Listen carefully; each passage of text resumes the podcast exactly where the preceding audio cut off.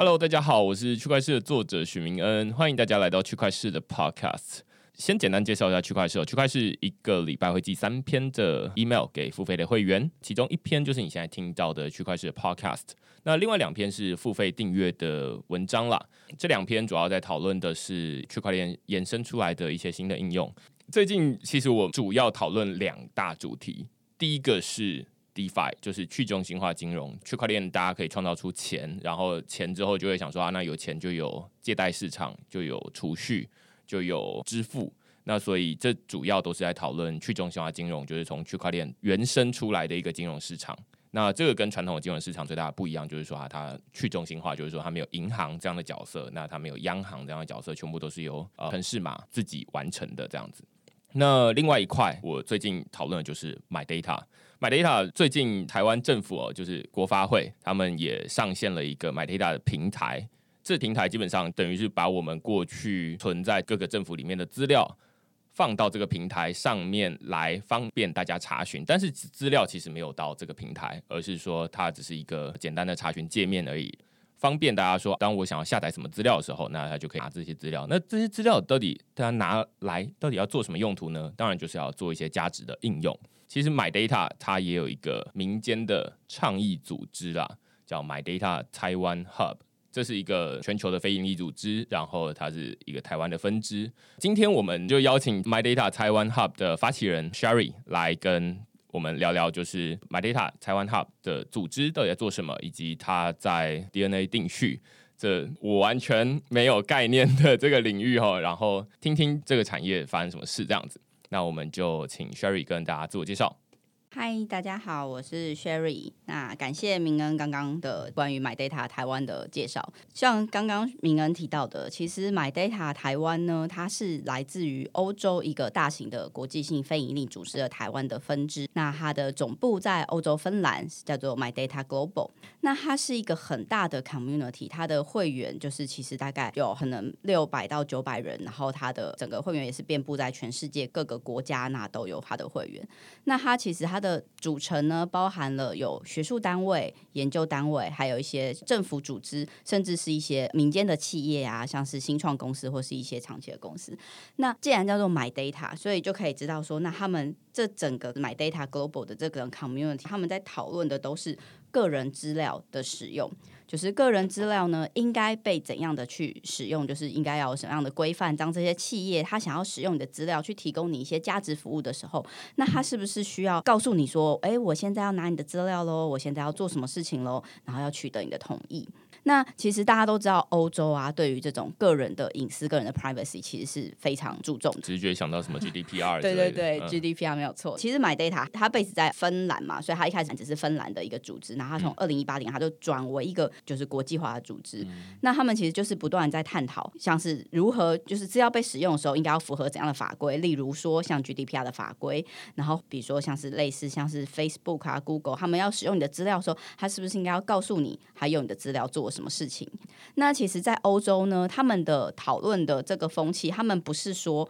不让你用，他们并不是说哦，这个资料是个人的隐私，你不可以用。他们不是走这样子的一个防止的方式，他们是希望说，透过企业、个人还有政府单位三方的讨论，去找出说，到底在现在这个资料挂帅的时代。资料应该被怎样的使用，然后被使用的时候，它应该要有怎样的 awareness，然后来达到整个 ecosystem 一个永续发展的一个状态。对对对，这个就是 my data 的部分。我们之前有邀请过正大工信系的小乃副教授来讨论这个东西哦。基本上我觉得还蛮有趣的。他就是说，过去我们提到要收集你的个资，或者说我们要运用你的个资的时候，大家就会觉得怕怕的，就觉得。这个领域就是灰色地带，就是好像有些可以啊，有些不行，但是没有人知道那一条线到底在哪里。那直到就是说 GDPR 或者是各自保护法这里画出一条线，当然这种未经同意使用的，例如说 Facebook，他就说啊，那我要收集来假设它用在社群平台上面，就是说啊，我只把它用来决定我们要投给你的朋友这样子，没有说要投给广告商。那这个就他在收集的目的内使用，这就 OK。那但是如果他自动的把它授权给，例如之前的什么剑桥分析事件，授权给第三方，但是他没有一开始就说啊可能会另做其他用途，那这个就是非法的使用。所以这些法律等于就是直接在灰色地带画出一条线，那等于就是说没有说的就是黑色，说的就是白色。那过去大家都会想说，好，那这全部都混在一起，所以就是灰色。所以大家与其就是说在那边弄清楚说线到底在哪里，就说啊，我都不要，或者是说没得选。我觉得现在应该网站那个 cookie，就是你要不要接受？接受你就什么都看不到的。对，或者是说你没有给我不接受的选项这样子。所以这其实是还在一个过渡的过程啊。但是可以看得出来，就是说，好，现在有黑色跟白色。那黑色当然就是他们没有经过同意就会被罚款，就是一个。法律的制约在那里，那但是 My Data 主要在讨论的就是白色的部分，就是说，好，那假设我们都已经可以取得用户的明确的同意了。那资料该怎么让它发挥最大的价值？觉得明恩刚刚提到那个灰色、白色那个线，就是这个举例还蛮好的。呃，因为其实刚刚有提到我们是买 data 台湾的分支嘛，那其实买 data 台湾是一个很新的分支，我们今年初才成立的。那为什么今年初会发起这个分支呢？其实是因为在零一九年底的时候，我就是因缘际会，就正好去芬兰参加了 My Data 的一个 conference。他们每年都会举办一个 conference，然后全球各地的会员都会来参加。那这个 conference 呢？它是一个很大很大的 conference，它总共有五天，它分为各个不同的区块，有包含就是 ethics，就是我使用这些资料应该要怎样的道德规范，然后还有像是 data economy，就是讨论经济，就是如何用资料来带动经济，那还有讨论技术，就是怎么达到确保隐技术，然后还有一些就是包含就是 smart city 一些现在很多 EID 啊这些，就是它的整个内容是包罗万象。那我觉得其实像这样子。的一个 My Data 的 Community，其实他们很重要的一点是，像刚刚明恩提到的，就是现在呢有很多时候是没有线的，你不知道那个线在哪，那个线就是个人的道德。那当你的线是用个人的道德的时候，它就是。那个线变很动的，对，那个线变得很 宽，就是每个人的道德标准都不太一样。那因为过去那个数位的资料没有这么多，所以大家可能就是只有一笔聊就觉得哦，OK，就是你就是自己觉得这个可以备用或不可以备用。当现在你每天每个人他其实不管是你用手机用电脑，你每天都在产生。上万笔的数据资料的时候，那定出一个好的 regulation，就是 regulation 是小到从定义什么叫做 personal data，大到定义那 personal data 该如何被使用，被使用的时候还要有怎样的技术，那它要 expose 哪些内容，那这整个 regulation，我觉得这是 My Data Global 它这个社群想要被讨论，然后被规范、被定义出来的。因为虽然欧洲一直以来都有 GDPR，可是那 GDPR 公布之后，其实你还是有很多问题啊，就是每间企业都会去想说，哎，那我这样子符合吗？我这样子不符合吗？那如果我不符合，我要怎么样才去让它符合？所以法规是一件事情，但是法规出来之后呢，我们现有的 solution 如何去 fit 这个法规不符合的部分要怎么去修正？那这才是后续需要长期持续去讨论的部分。对对对，所以你刚刚提到那个 My Data 会议哦，我知道台湾政府定期就会去参加那个会议，这样子。它好像是每年一次。对，其实这个我那时候也觉得很有趣，是我那时候其实去年去参加的时候，我其实从来都没有听过 My Data，然后但是就是。因缘际会，就是去参加了之后呢，第一个呢是我发现他刚刚说他在很多家重要城市都有一个 local hub。第一个是我发现哦，在台湾没有台湾 hub，然后那个时候可能想说也还好，就是觉得因为我在那里其实也没有看到什么亚洲人的面孔。不过在那次会议的时候，其实他们邀请了唐凤委员去给一个 talk。那当然唐凤委员本人没有去，他是用远端方式给一个 talk。那那个 talk 的回响还蛮好的，就是大家其实都很喜欢他的 talk。那当他们里面的一些 member 知道我是来自于台湾的时候，他们就会直接问。说，哎，那你认不认识那个 Audrey Town 这样？然后我就心里想说不认识，对，就默默的想说，呃，我不认识。然后后来我在那边呢，好不容易在最后几天，我终于找到了一些亚洲面孔，就是我认识了 My Data Japan 的人，就是刚好我认识的那个 My Data Japan 的人，他是一个香港人，在日本工作，所以他会讲中文。那他就帮了我很多，解释了如何加入这个 My Data 的会员，然后如何去成立一个 Local Hub。再回来之后，我就想说，就像你提到的，其实我们回来之后查了一些资料，其实。国发会过去几年就有去欧洲参加这个 My Data Conference，它是每年一次。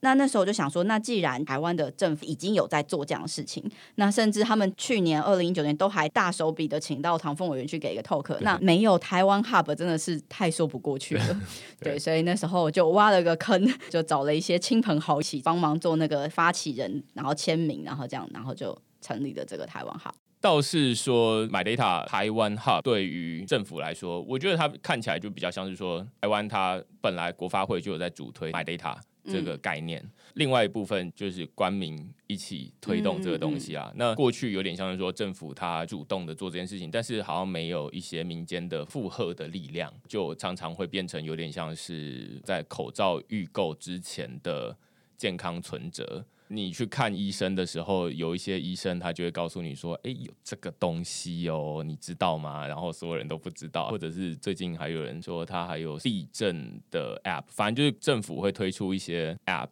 这些 App 可能做的概念不错，但就没什么人知道，因为就没有人会用它。那这其实蛮可惜的。那就会变成说，这是缺乏一些民间的活力注入进来，就会变成只有政府来推这件事情，然后就变成公务机关，就是想说啊，那反正对他来说推这个可能也没有太大的好处，他就没有很真心诚意的想要做，那这就比较可惜。所以我觉得有民间的力量来做这件事情，好像比较。有帮助的。对，其实先前我们一开始在成立 My Data 台湾 Hub 的时候，那个时候呢，有一些国发会的朋友帮忙。国发会的朋友是我在二零一九年的 Conference 认识的，因为他要申请台湾 Hub，需要一定数量的发起人，所以那时候呢，有认识一些国发会的呃朋友，然后他就是一起来帮忙当发发起人。但是在台湾 Hub 正式成立之后呢，其实目前我还没有跟国发会真正负责 My Data 平台的人连接上。那当然，主要其实。是因为 My Data 台湾 Hub 就是比较新啦，然后其实我们目前还在招兵买马。我相信大家应该会很好奇，就是说这确切到底台湾 Hub 要做什么东西？嗯，其实以现在来说呢，因为 My Data 台湾 Hub，我觉得我们既然是欧洲的 Community 的一个分支，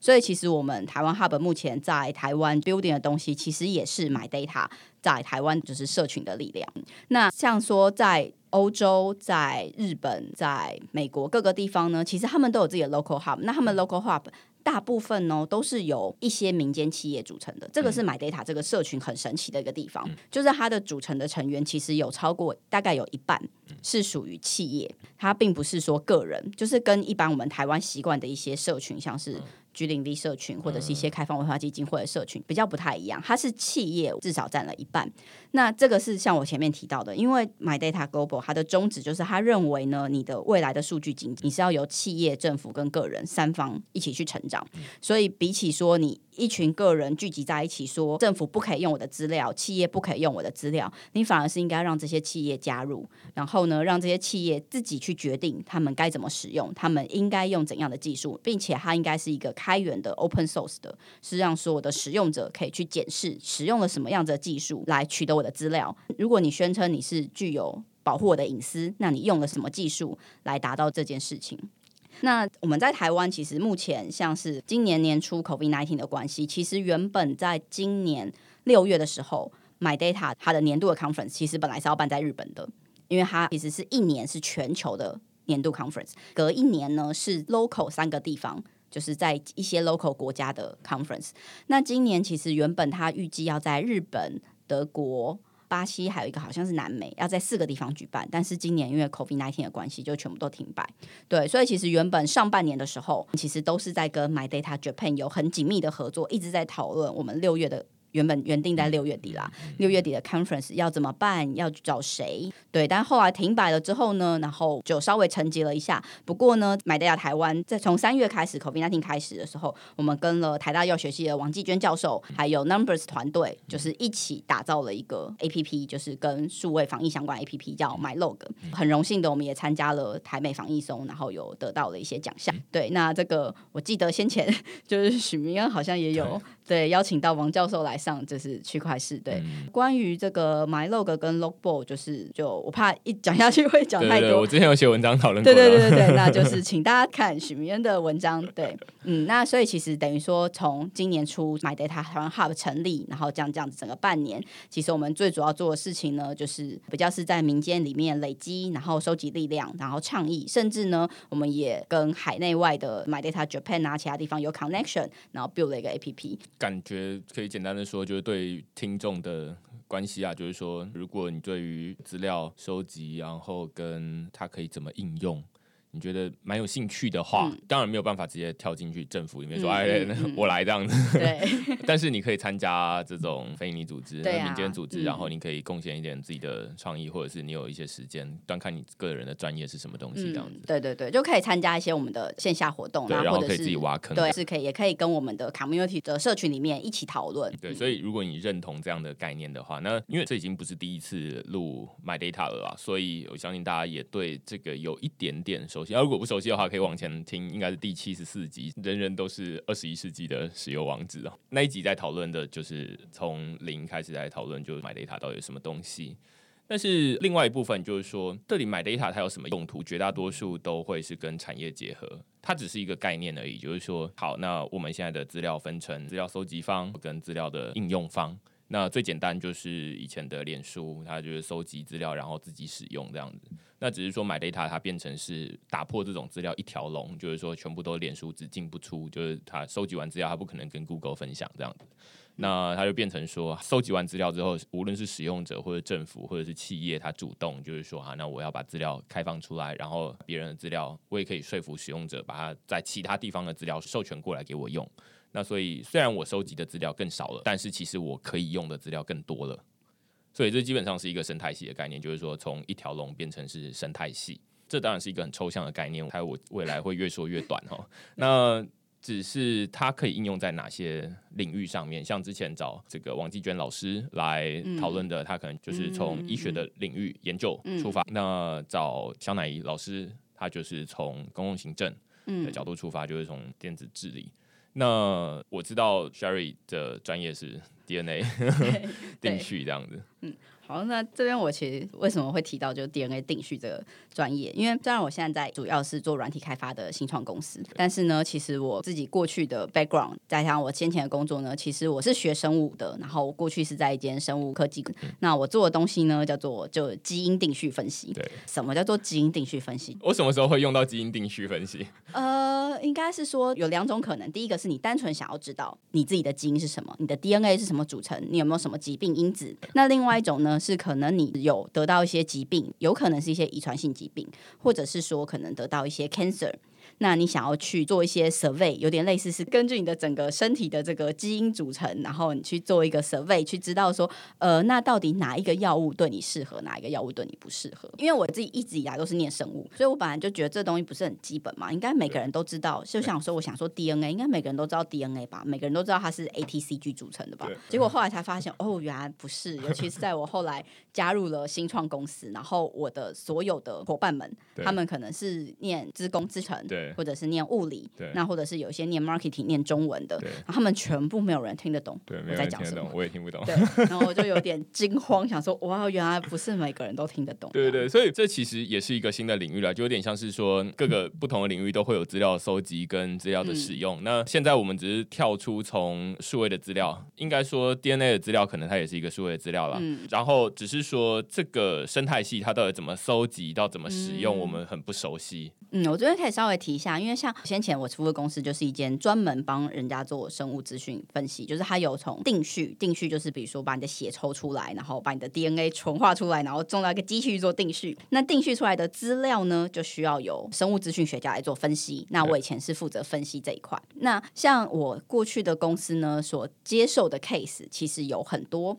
有属于学术单位的 case，那因为学术单位之后，他们需要做一些研究，然后他们可能就是，例如说，可能自己的人力有限，所以他们没有办法自己去做分析，需要委托外面的公司去做分析。那这是一类。那另外有一类呢，是来自于医院方面的，那时候我们就会比较像是简体，那就像我刚刚跟你提到的，有时候如果说有一些病患还有一些疾病。那其实大家都知道，说每个人对于不同药物的我们叫 affinity 可能会不太一样。那有时候你可能会生病，然后医生开 A 药物给你吃，然后你吃吃又觉得呃好像没有什么效果，医生说哦那我再开 B 药物给你吃好了。那如果说你比较衰，就是一直挑不到适合的药，你就要一直换，一直换，一直换。那对于这些疾病来说呢，就是其实基因定序呢可以帮助一个东西，我们叫做精准医疗，就是 precision medicine，就是说他先去透过定序你的基因，那他就可以知道说你可能会对哪些药物反应比较明显，对于哪些药物反应比较不明显。那这样的话呢，在医生挑选适合你的药物的时候，他就比较快可以找到那真正适合你的。那这刚刚讲的是第二块，就是比较属于医疗方面的这些定序的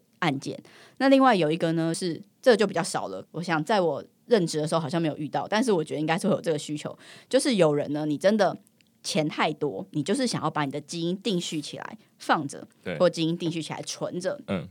那这种呢也有分，有的是就是你就真的钱很多，就是要定一个 whole genome，whole genome 就想说是把你从头定序到脚，但是。这个其实目前的用处没有太大啦，它有点像是说你定序出来，你可以摆着，然后呢，你可以想到什么就去再检查看看某个基因。那另外我我有看到坊间各个生技定序公司，他们推出一种叫做基因鉴检。那我不知道大家有没有做过，就是有时候会检测你有没有酒精代谢的基因，然后呢，就是如果你没有那个酒精代谢基因的人，你就是属于喝酒会脸红的这一种。嗯，对，那这也是基因定学一种 case，那它就是属于它不是学术案件，它也没有医疗的需求，就纯粹是你自己想要知道。对，那其实也是会有人花一点点小小的钱。我之前好像有听过，也是基因定序的用途啦，就是因为我记得基因定序是很贵的啦，但我不知道价格大概到底是多少。呃，它的 range 很大，像我刚刚说，要看你做的是一个比较简单的 survey，就是你可能只是 target 在某几段特定的基因的 survey，、嗯还是其实你是要做一个 whole genome 的定序，大概三万美金左右这样子。哦，OK OK，对对，所以这真的是蛮贵的。然后我记得之前在戏谷有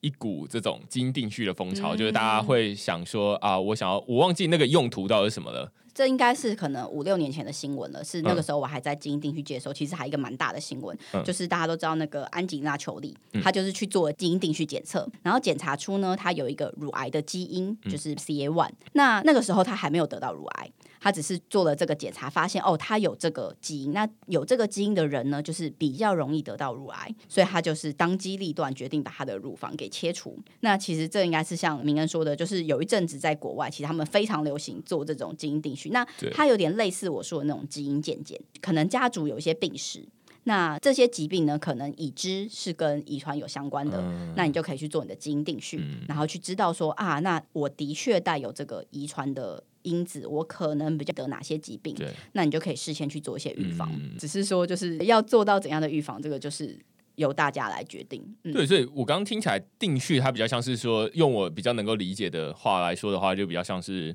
从类比到数位啦，就是说每一个人的偏好不一样。用脸书来举例好了，每个人的浏览的行为本来就不一样，但是没有人知道你到底是什么样的人。那基本上就是说，如果是脸书的话，它就会从使用的过程中，它就会去收集你的这些行为。那但是基因定序它比较像是说，好，那我抽个什么东西出来之后，我用机器把它变成是一个可判读的东西，这只是一个原始的资料而已。接下来我还要做到分析，对，没错。那定序呢？你只是把它丢到一个机器，它只是把它转换出来而已，有点像是，比如说我们现在在录音，然后机器就收到你的声音，然后它接下来就把它输出成音轨，数位档，对数位档。所以说，其实定序这件事事情呢，是像刚刚说的没有错，我就是采取你的 DNA，然后透过一个机器把它变成是一个可以存在电脑上，可以用电脑来分析的资料。对，那接下来就开始来分析啦，然后就会分析说，哦，那这个人的序列它是什么？然后我们去比对人类的基因定序，大家都知道，在很多年前已经破解了。我们去比对已知的序列，然后去看看它的，比如说，假设这个已知的序列它可能是 A A A A A 四个 A，我的这个基因它可能是 A A T A A，中间有一个点不一样。那这时候呢，就可以去分析说，哎，如果我有带有某种疾病，那是不是因为这个点不一样造成？那其实生物资讯分析主要就是在做这一类的，就是资料比对，然后族群比对。因为其实不是每个人的基因都长得一模一样，我相信应该是每个人都不一样啦。像刚刚我举的那个乳癌的基因的例子，就是 BRCA one、嗯那这个呢，就是欧美人士他们得到乳癌，他们大部分都是 BRCA one 这个基因发生突变。嗯，但是台湾的乳癌呢，就反而不是，这是一个族群上的差异。所以其实像刚刚提到，就是我们过去在做分析、做研究的时候，其实也会有很多是属于就是 population 的分析，然后去研究说，假设亚洲人他们可能在某个基因上都具 mutation，那这是不是一种特性？会不会导致亚洲人特别容易发生什么疾病，或者是特别容易有什么 behavior 这样？哦，我觉得套用到刚刚这录音的举例很好，我觉得很简单，可以对应过去，就是每一个人的基因都不一样，应该是可以像是每一场录音讲的内容完全都不一样，你不太可能就是完全讲的一样。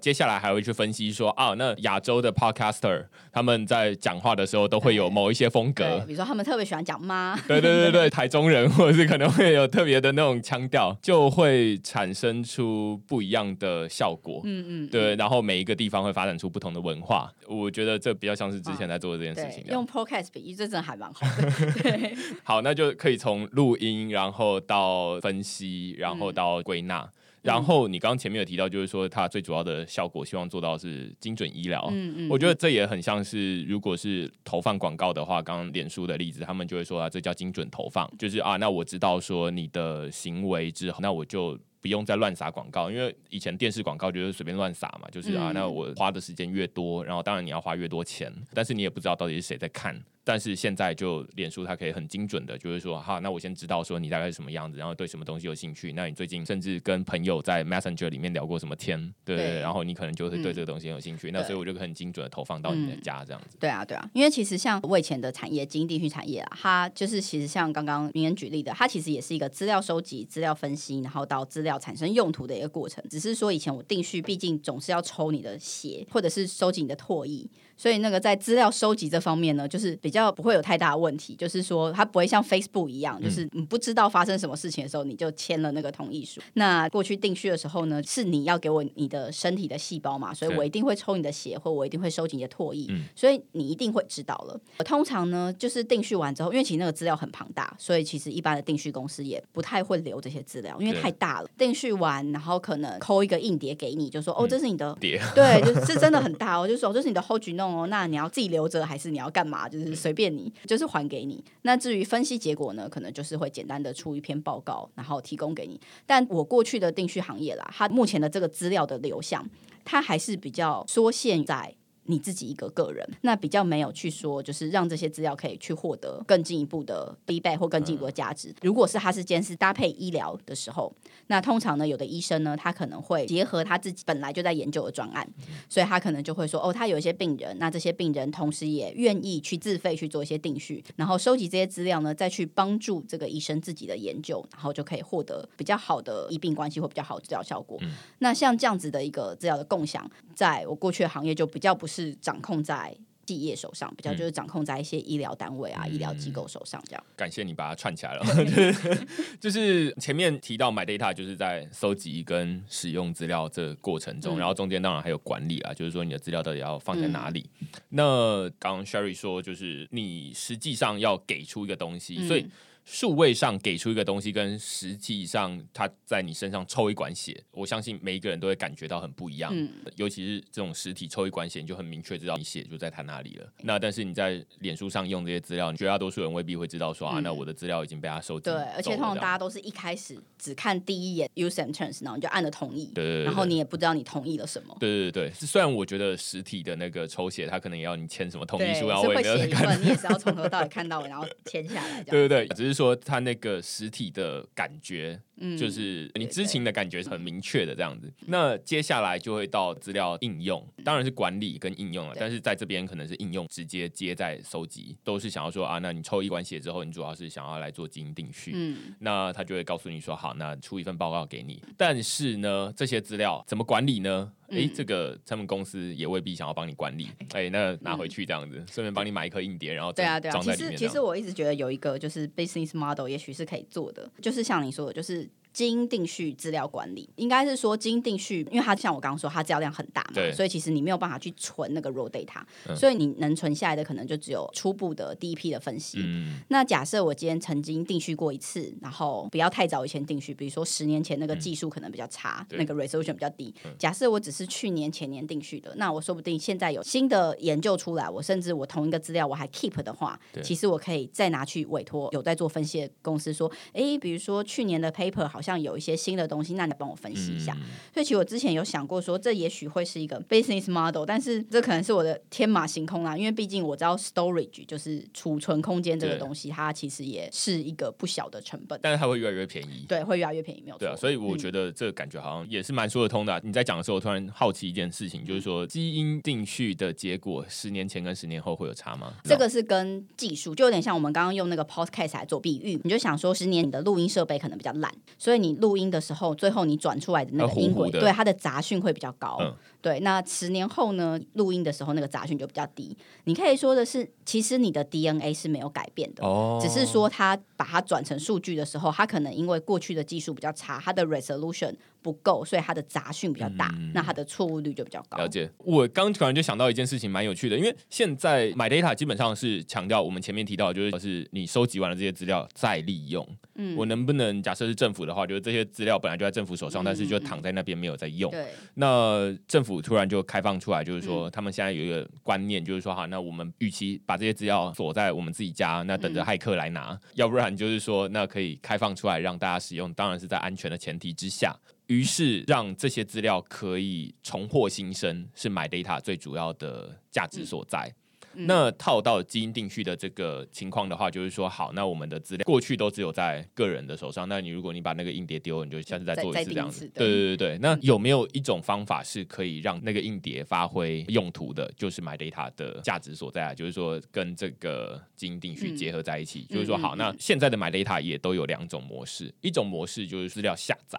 另外一种是线上授权，那当然资料下载有点像刚刚这个硬碟的东西，就是说好，那你载下来离线的东西，嗯。然后你再上传过去，那所以这就比较像就是说好，那我之后有一些新的技术的突破了，那我就可以拿去说，哎，那我想要更清楚，就是说嗯有没有一些新的发现。但是如果它可以变成线上储存，像 Google Drive，它给学生账号，然后加什么 G 点什么 NTU 点 edu 点 tw，储存空间无限，所以基本上大家就会想说，好，那未来的嗯。储存越来越便宜的时候，我就是假设 Google 可信的话，那我就放到那边去。未来我可以用简单的方式，如果是买 data 的模式的话，就会说。好，那假设现在有很多研究机构，我相信各个研究机构都很好奇，就是大家基因定序的结果，它可以拿去做很多的不同的分析。那当然，他们做研究也都有一点经费，所以他们会愿意出钱跟你购买这个授权，把这个资料授权给他。所以你虽然花了，例如说全身的是三万，你就可以透过这个授权的方式，或者是嗯其他的方式，授权给学术单位做研究，嗯你可以慢慢把它赚回来。对啊，对啊，其实我真的觉得这样还蛮好的，因为我其实有一种定序叫做 exon。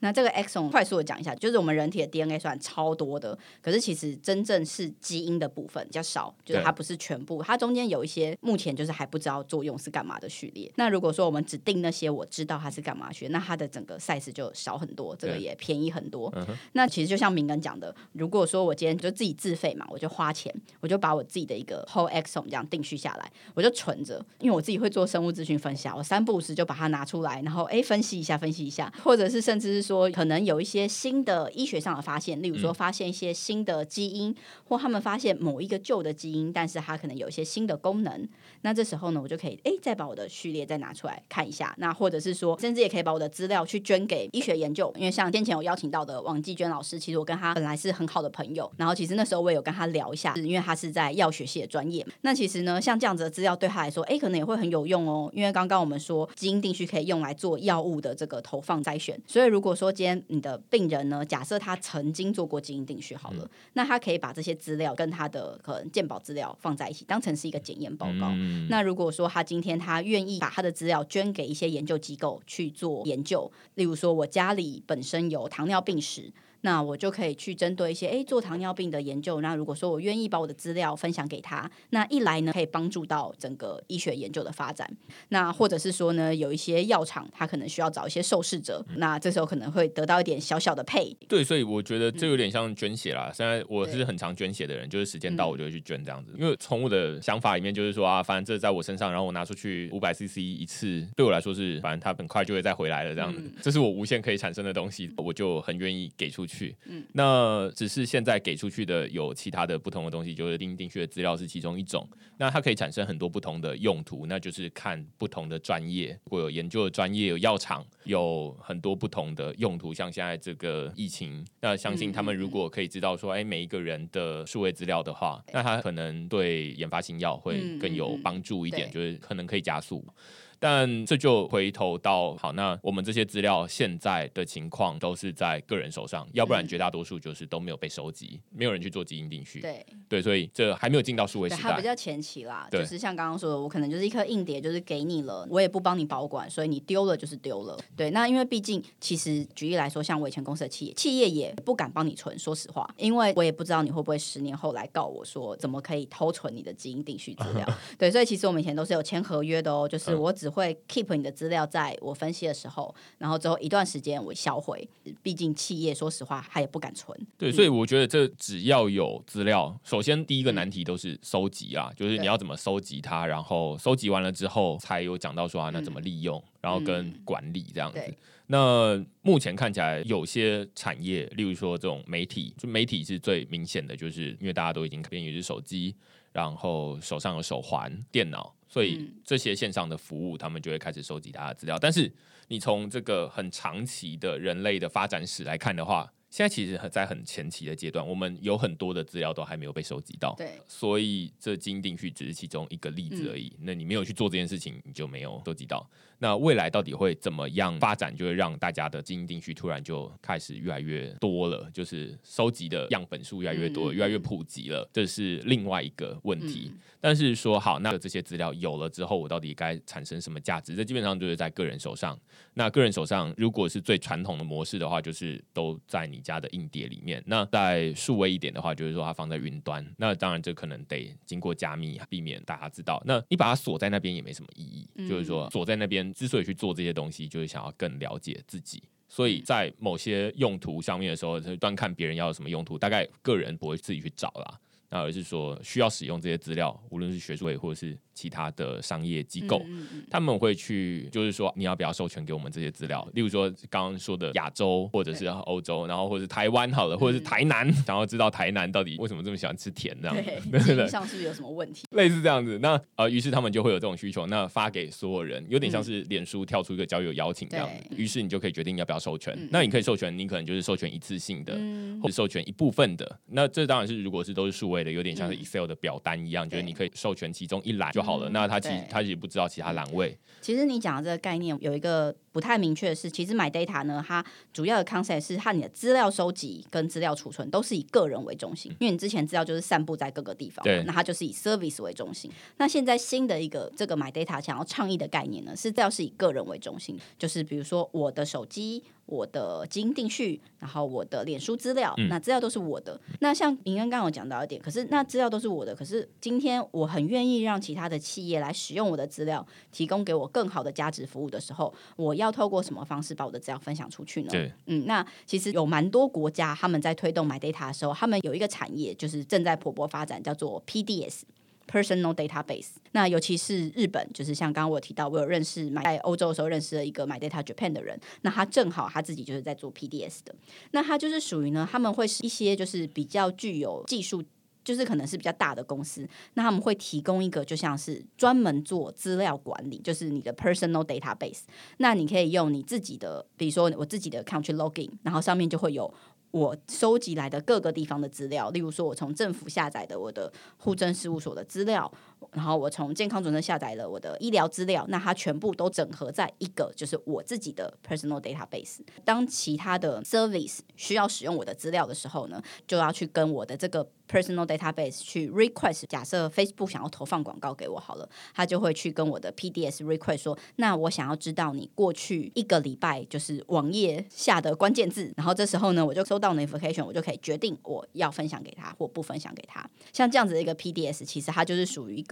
中介，就是它既有资料管理，然后又有这种跟下一个 service 的厂商做 integration 的一个服务。这一块就是 PDS，在台湾好像比较少，但是。在一些欧洲，尤其是亚洲，像是日本、韩国，然后其实还蛮多这种做 PDS。对对对，上次我跟小乃怡老师他讨论到这件事情啊，他就说这是属于他所说的第四个角色，就是说他整个生态系里面有资料的搜集者、服务的提供者跟使用者。然后还有第四个就是资料的，它叫代理商，因为使用者不可能每一次就是有什么 request 一直进来的时候，我不可能每一个都仔细去看说，那他到底要用什么东西。然后现在交友邀请，大家有时候都觉得哦有点太多，或是脸书的通知，你可以想象未来的这些资料的 request。就像是现在的暗赞通知一样，就是海量的一直进来，而且暗赞通知只是纯粹看完之后觉得不错。那但是接下来这些资料基本上都是一笔交易，那一笔交易生活都有自己的主轴在，就是有人要上班，有人要上学等等的东西，那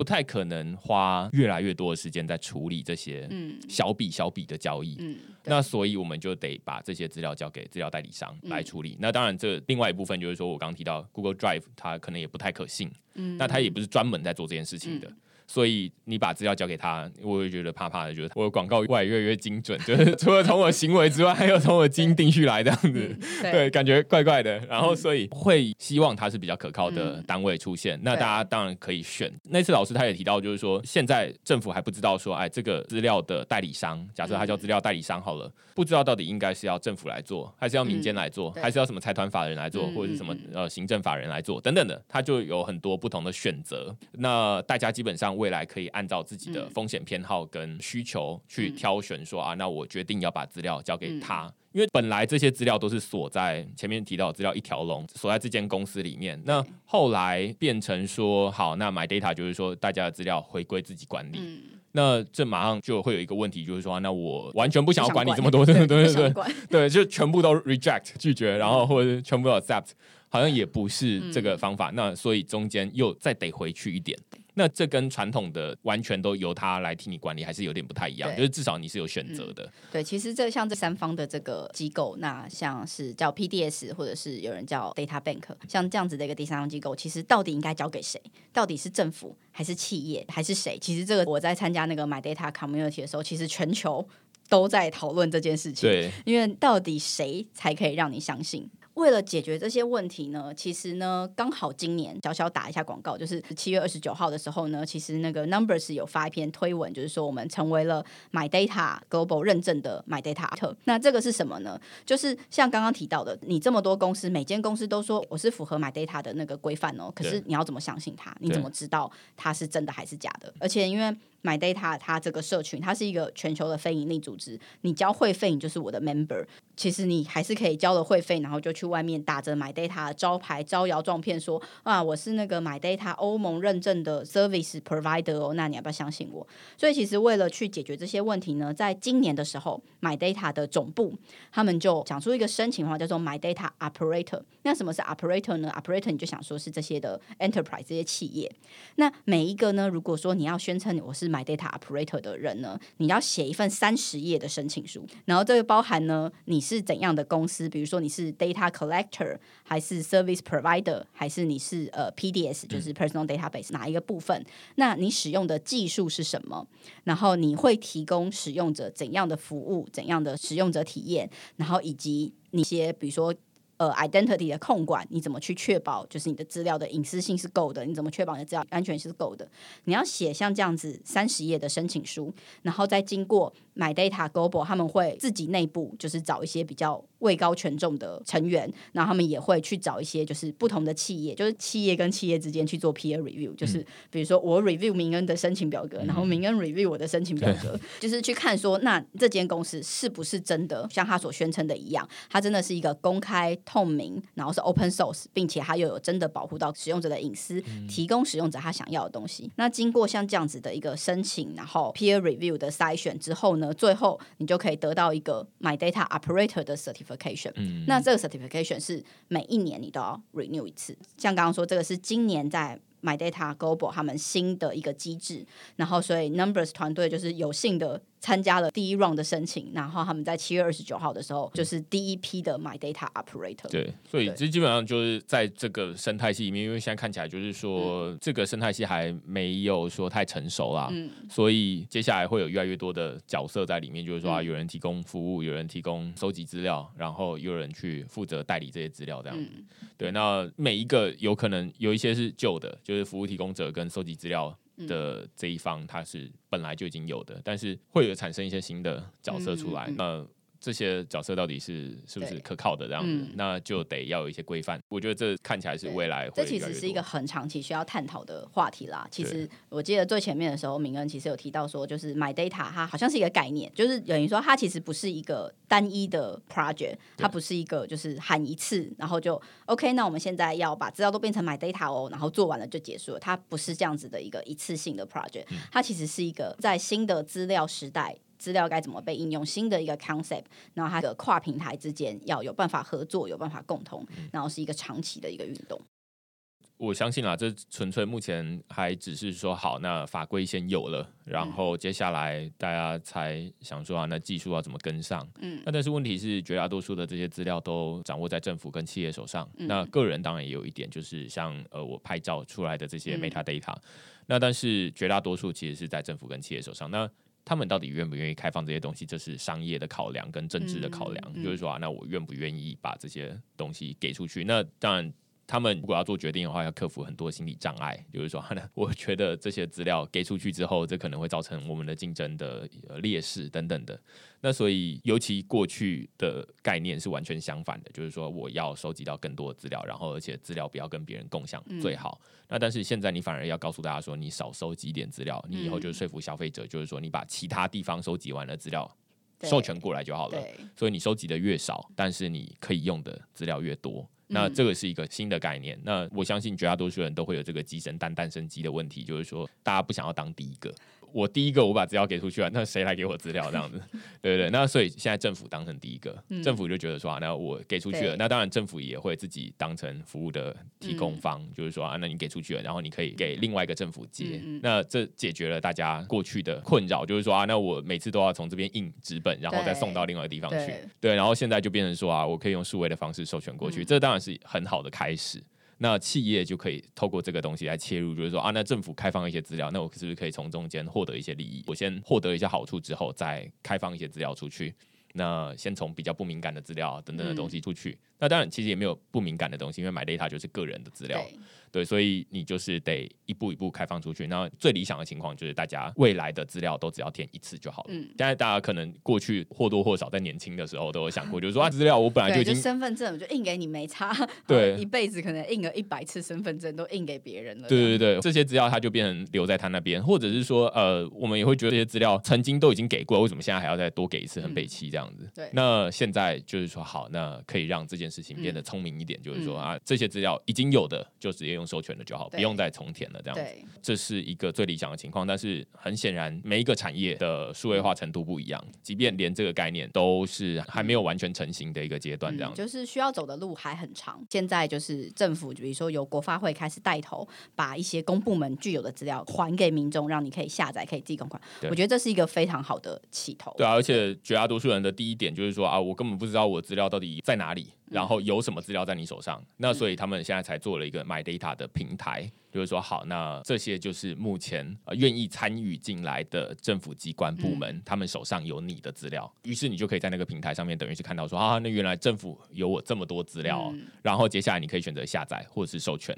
那他们也当然串接了一些银行或者是嗯大家最喜欢办卡。对然后在上面也串接了一些 办卡的银行，然后就是说啊，那你可以不用再花很多时间收集你的财力证明，嗯嗯嗯而是直接用你的历年来的报税资料当成你的财力证明。我最近写了一篇，就是三十秒你就可以办妥你的财力证明，然后你就可以直接办完卡了这样。嗯所以未来大家会越来越手滑了。因为真的是未来就是数据资料的时代，然后当你掉了一些纸本，它会带来好处，就是说你很多事情就是会变更快速。那也需要有一些 awareness，就是其实在这个数位资料你分享资料这么快速的时代，真正买 data 要带给大家是，其实你要对你自己的资料有 awareness，就是你掌控你手中你拥有哪些个人资料，然后你给出去这些资料的时候，其实你到底知不知道你给了什么？对，或者是另外一部分，我也觉得法律它也要再更进一步。定的更严谨一点，就是说啊，那这些资料如果给出去一次之后，那服务提方他是不是就直接把这个资料拿去丢了？对，还是他就偷偷把它收集起来，然后哎，我全部都放进口袋里面，然后变成我事后的这些用途？这就跟买 data 的概念有点背道而驰了。嗯，所以这其实是很多方要去慢慢做完的事情，也是因为它现在这么不成熟。所以它可以有蛮大的成长潜力的，所以我最近就写了很多这关于 My Data 的内容。这样，如果你对于今天我们讨论的这个 My Data 的概念，还有基因定序啊的内容有问题的话，欢迎你在 Apple Podcast 底下提问，然后我下一次就是会看这个 Apple Podcast 底下有没有什么提问的话，在节目上面直接回答好了。这样子，那。也冲一下，就是现在就 Apple Podcast 底下评分的人，现在大概一百五十几个人。对，那就是如果你有问题的话，就直接把那边当成是提问区。那欢迎你给我们五星的留言，这样子。那就下个礼拜再见喽，拜拜。